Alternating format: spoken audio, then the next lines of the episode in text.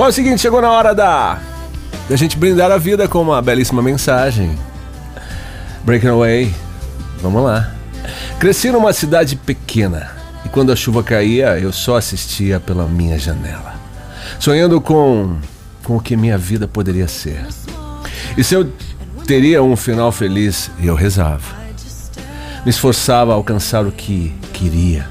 Mas quando eu tentava falar, parecia que ninguém conseguia me ouvir. Queria me sentir em, em casa aqui. Mas tinha algo tão errado. Então eu rezava para que eu pudesse ter as minhas conquistas e fugir daqui. Mas para onde a gente consegue fugir? Se a gente carrega todos os pensamentos e sentimentos, será que a gente consegue apagar assim de um momento, de uma hora para outra? Acho que não, né? É tão difícil isso, né? Tão difícil. Agora de pouco a gente ouviu aí no rádio. Tô falando que você ouviu, né? Que eu também ouvi aqui. É que o brasileiro é o povo mais estressado. Na América Latina é. No mundo, então. Como é que faz? Tá difícil ser brasileiro, né? E nesse momento pandêmico. Que coisa, hein? Como a gente tem que enfrentar o nosso dia a dia e os nossos momentos. E tentar fugir de tudo isso.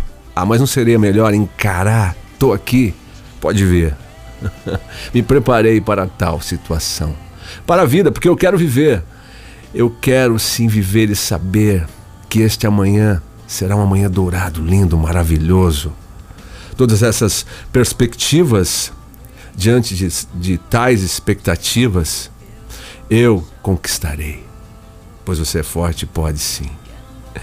Então, e agora não adianta fugir. Fuja para a eternidade.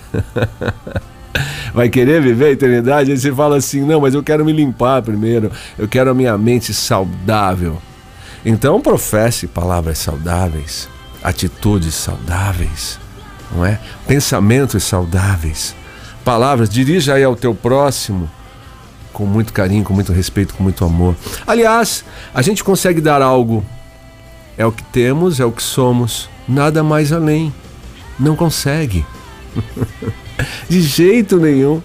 Então esteja preparado para a vida, para as conquistas. Fugir? Não, não vai ter jeito. Não vai ter como. Mas tem como sim se preparar e acreditar que você pode ter as suas conquistas maravilhosas e com muita honra, sem pisar, sem levantar falso, nada disso de jeito nenhum.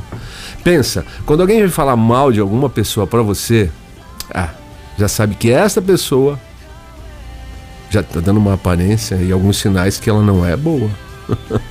então não dê ouvidos, não alimente isso. Deixa falando sozinho, sozinha, não é? Que, que vai ganhar com isso? Nada, absolutamente nada.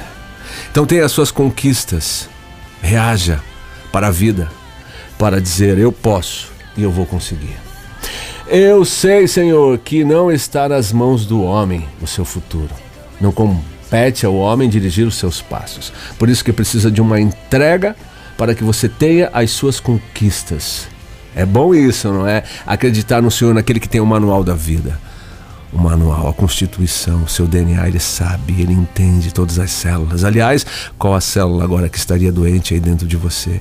Peça cura porque você precisa fugir de tudo, mas na verdade precisa encarar tudo e vencer. E você pode.